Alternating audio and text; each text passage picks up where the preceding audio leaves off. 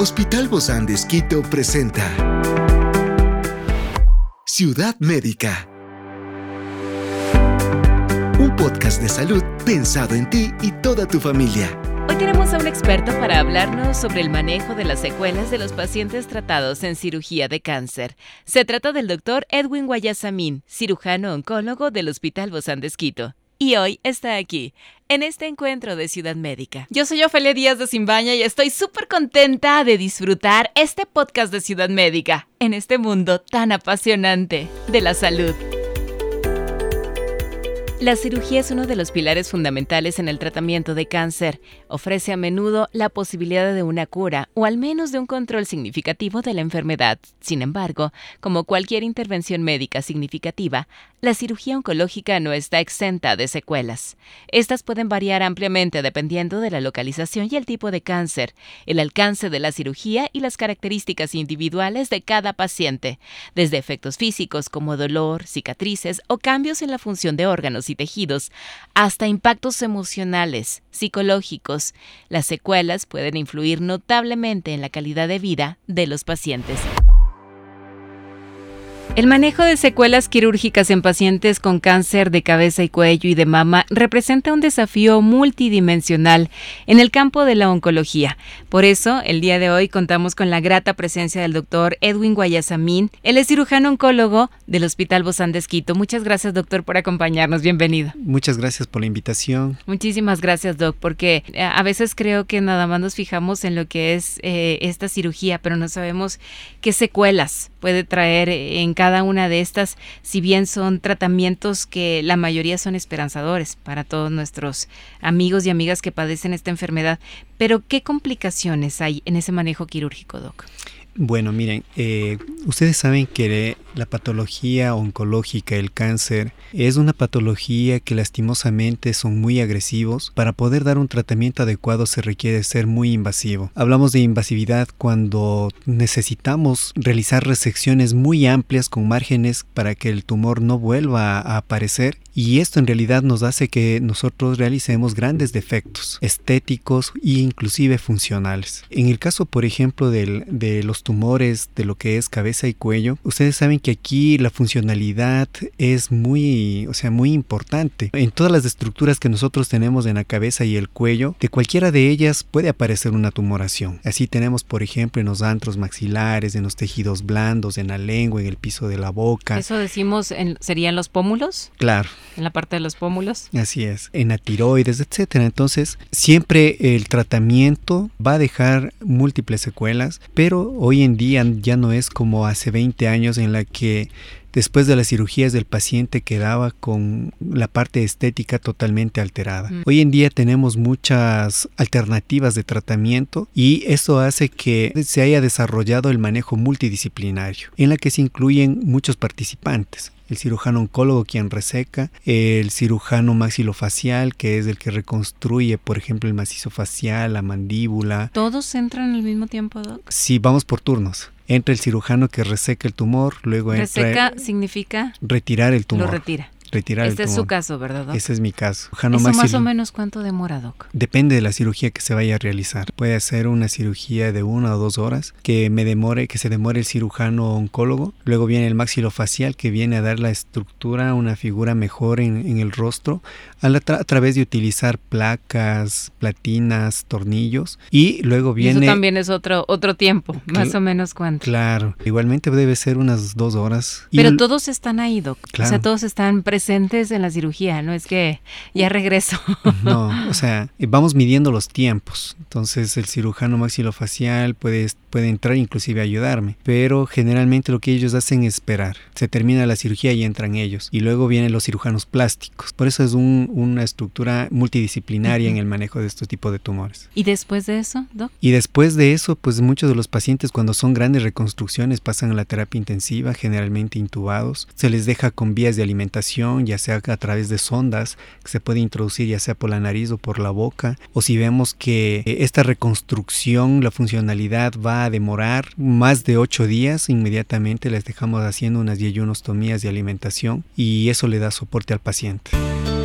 Experiencias excepcionales son el motor que nos anima a trabajar por la salud integral de nuestros pacientes. Expresamos el amor de Dios para dar prioridad a la vida por sobre todas las cosas. Seguimos con nuestro compromiso, la seguridad del paciente. Hospital Bozán de Esquito, a la gloria de Dios y al servicio del Ecuador. Por ejemplo, ¿qué tipo de, cánceres hay aquí, Doc? Tenemos tumores de antromaxilar, que puede ser eh, del, del, estirpe de cáncer escamoso, pueden ser linfomas o pueden ser tumores de, de glándulas.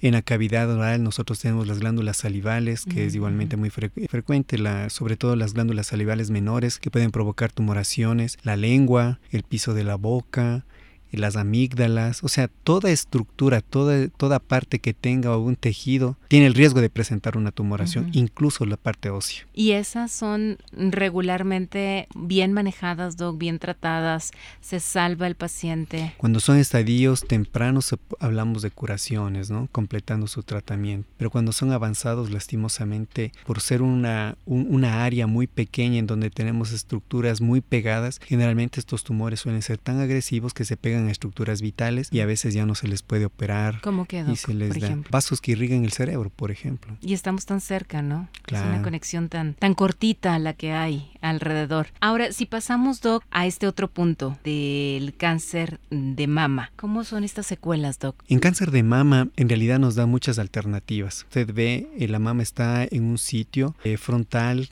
una área más amplia, en la que se tiene muchas alternativas. Igualmente, eh, hace 20 años se hacía a veces mutilaciones muy importantes, se sacaba la mama en su totalidad, se hacían los vaciamientos. Hoy ya se hace cirugías conservadoras con reconstrucción inmediata, se hace colgajos de la misma mama para poder dar un molde al seno y a veces que queda mucho mejor. Otras alternativas de reconstrucción que hoy tenemos son las prótesis, especialmente en mamas pequeñas, o la transferencia de tejidos. O sea, se trata de, de no ser tan invasivos y no quitar toda la mama. Claro, inicialmente cuando son tumores pequeños y tempranos se trata de conservar, o sea, la mayor parte de la mama. Pero cuando ya tenemos que retirar el seno en su totalidad, como les digo, hay alternativas y entre estas tenemos las prótesis. ¿Nunca sale entonces una paciente sin su mama? Todo ¿O, cómo es el Todo depende del estadiaje. Por ejemplo, cuando son cánceres tempranos, en la que no vamos a, la paciente no va a tener que recibir radioterapia, se puede realizar inmediatamente la reconstrucción. Pero cuando son pacientes que van a recibir radioterapia, no podemos, porque muchas veces, eh, en el caso de la utilización de prótesis, eh, la prótesis se contrae, se fibrosa y se expone, entonces es mucho riesgo. Eh, todo esto es después, entonces, de la quimioterapia, que haya terminado. Generalmente sí, tratamos de que se haga al finalizar su tratamiento. Y esto es una opción para, la, para las mujeres. Claro que sí. Otras opciones que nosotros tenemos son extraer tejidos de la misma paciente y llevarlos hacia el área mamaria. ¿De dónde, Doc? Por ejemplo, generalmente del muslo o de la pared del abdomen, pacientes que son gorditas, por ejemplo, ese tejido graso que tiene se puede extraer conjuntamente con músculo y, se le reconstruye. También tenemos de aquí, de la parte del dorsal ancho, el músculo dorsal ancho, se puede rotar directamente. Como la parte debajo del brasier, ¿no? Sí. Donde a veces también se hacen esos gorditos. Así es. Y los colgajos libres que generalmente se retiran de aquí del muslo, que se puede sacar con una isla de piel, con grasa y a veces con parte del músculo y se puede subir. Y hacer eh, cirugías microvasculares en la que se saca con un pedículo vascular. Se, se saca esta isla que le comento que va piel con grasita, con el músculo, eh, guiado por una por vasos sanguíneos y esto nosotros lo subimos y lo conectamos hacia vasos sanguíneos de la axila. Como si fuera parte de la misma estructura. Entonces, exactamente. Y eso se, se molda y queda muy bien. La paciente queda... Sin necesidad de algo más, Doc. Así es. Sin tener que colocar a veces prótesis. A veces el tejido mamario propio del paciente nos sirve para la reconstrucción. Wow, qué maravilla. ¿Cuánto ha avanzado todo esto? Sobre todo en este manejo de las secuelas de cáncer específicamente hoy hablando de estas secuelas de cáncer, por ejemplo, de mama, que tiene tantas alternativas, no solamente hay una. Y a veces creemos, ¿no? Que solamente es una o que la paciente se va a quedar así. ¿Hay algún problema también que se quede sin la mama, Doc? Muchas pacientes a veces prefieren quedarse sin el seno pero el hecho de que... O sea, por el miedo de que pueda volver, ¿verdad? Sí, pero yo creo que a mejorar muchas, muchas de las mujeres prefieren la reconstrucción, porque eso les ayuda inclusive a su parte emocional. Eh, es parte, de la feminidad, ¿no? También. Así es. Y insistirles, ¿no? Inclusive en esto, pues igualmente el trabajo es multidisciplinario. El cirujano oncólogo entra, retira la mama, hace lo que tiene que hacer y entra después del cirujano plástico reconstructor, quien es el que le deja perfecto. Ciudad Médica. Este equipo que es multidisciplinario, porque me imagino que después vendrá la parte de psicología o, si es necesario otro tipo de, de apoyo médico. Todo esto ya la mujer ya lo conoce, ¿verdad? Claro que Antes de entrar.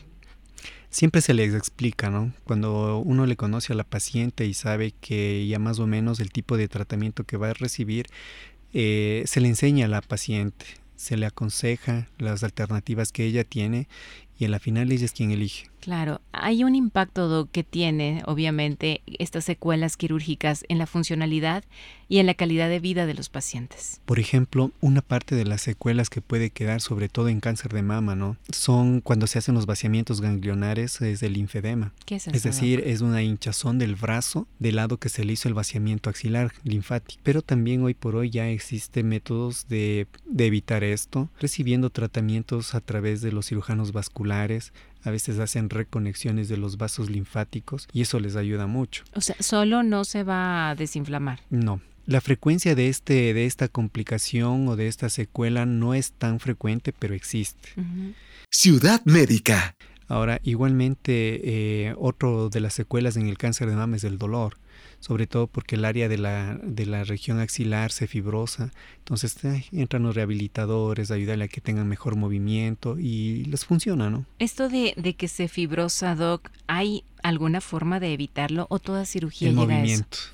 El movimiento temprano. O sea, saliendo de la cirugía y empezar con rehabilitación. Así es. Y eso depende mucho de la paciente la paciente, por ejemplo, cuando, cuando son, eh, apoyan ¿no? el tratamiento y la, la, persona es muy activa, y, o sea, se le explica y ella empieza inmediatamente. Pero sí también tenemos pacientes que se deprimen, que piensan que les va a doler mucho y dejan de movilizar el brazo y eso siempre el dolor también hace que, que se limite el que, sí que se limiten las actividades. Así es. Ciudad médica. Y entonces uno mismo a lo mejor toma posiciones que antes nunca había tomado como estos de, de no querer mover nada y de hacer todo quizá con el otro brazo quizá de otra manera y se va perdiendo esa movilidad. Así es se va inactivando. Ahora, Doc, ¿también em, hay alguna manera de evitar o de prevenir complicaciones?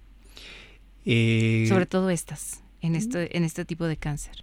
Es, mire, las secuelas es medio improbable evitarlas porque ya sabemos que son definitivas y la, evitarlas es haciendo un, inmediatamente una reconstrucción para que la paciente no quede con una deformación funcional ni estética. Yo creo que esa es la mejor manera. Porque de ahí, por ejemplo, decir que tenga que hacer yo algo más para evitar retirar el seno, no, no, no, es posible, ¿no? Ni, si es que se necesita. Claro, ni alguna terapia complementaria que pueda ayudar al manejo de secuelas quirúrgicas en, estas, en este tipo de pacientes. es que como le digo, esto es multidisciplinario. Entonces ahí ingresan ya, como le dije, los cirujanos, entran los rehabilitadores, de terapia física, o sea, es un, es un, abordaje. Así es. En conjunto. Muchísimas gracias, Doc, por toda esta buena información y sobre todo tan valiosa, tan útil para conocer un poco más realmente qué significan estas cirugías y cuáles son estas secuelas. Gracias, doctor Edwin Guayasamín, cirujano oncólogo del Hospital Bozán de Esquito. Un fuerte abrazo, Doc. Gracias, igual manera.